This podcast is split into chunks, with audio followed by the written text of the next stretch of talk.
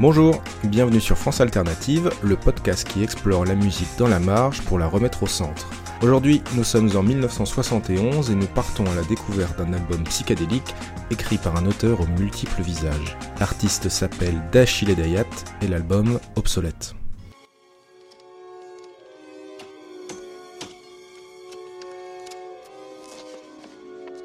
À la toute fin du premier Indiana Jones, l'Arche d'Alliance est entreposée dans un grand hangar mystérieux avec dans chaque rayon et chaque caisse un trésor classé top secret. Aux portes de Paris, il existe l'équivalent pour les passionnés de musique, la discothèque de Radio France. Ce grand entrepôt anonyme abrite plus d'un million de disques rangés dans des grandes étagères en métal qu'on fait bouger avec des manivelles. En 2015, l'incroyable collection fermée au public ouvrait ses portes pour une série de vidéos intitulée Radio Vinyle, où des artistes étaient invités pour faire leur propre sélection. Pour le 41e épisode de ce format, Radio Vinyle recevait Thurston Moore de Sonic Youth et un 33 tours retenait particulièrement son attention. You know, there's some French jazz labels that I'm very interested in. Uh, one of them is called Shandar. Il y a un exemplaire ici. This is Shandar. yeah. Voilà. This is the obsolete record that Dashiell Hediat. Ah, vous connaissez donc Dachiel et Dayat, obsolète. Un nom étrange, un titre en français, j'étais déjà intrigué. La vidéo continue avec l'écoute du premier morceau de l'album, Chrysler Rose.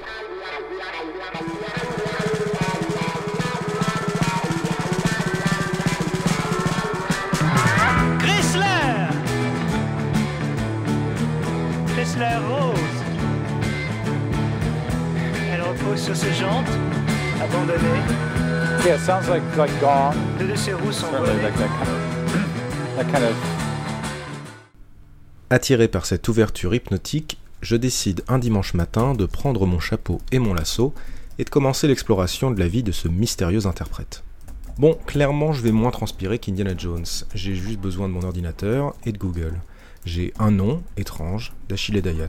Je découvre que c'est le seul album de l'artiste, également auteur de 4 livres, dont le premier intitulé Le Bleu le Bleu sort la même année qu'Obsolète. Intéressant.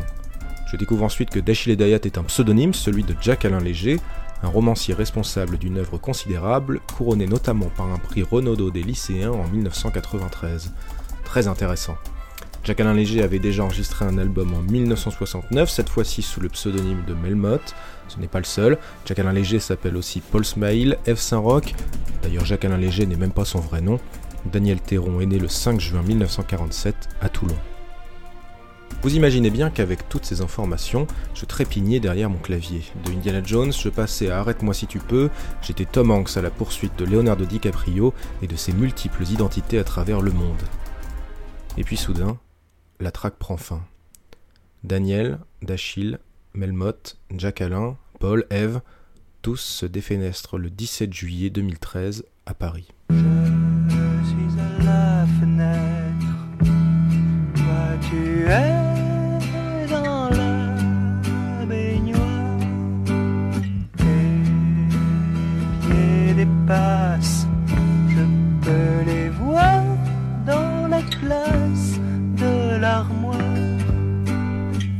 Depuis l'enfance, Daniel Théron est maniaco-dépressif.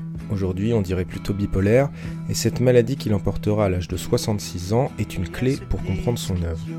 Alors que Bowie s'appelait un jour Ziggy, le lendemain Phil White Duke, la recherche permanente du pseudonyme chez Daniel Théron peut s'expliquer par un désir profond de changer d'identité, de renaître en permanence.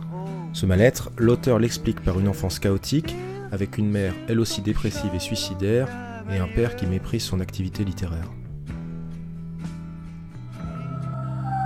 J'ai eu cette période dans ma vie où je faisais de la musique. Euh, J'allais beaucoup à Londres en particulier. Euh, J'étais dans la mouvance de, du Soft Machine de euh, Robert Wyatt. Euh, Et avec des musiciens, j'avais fait ce disque qui s'appelait Obsolète, qui était devenu une sorte de disque culte pour euh, tous ceux qui fumaient autre chose que du tabac.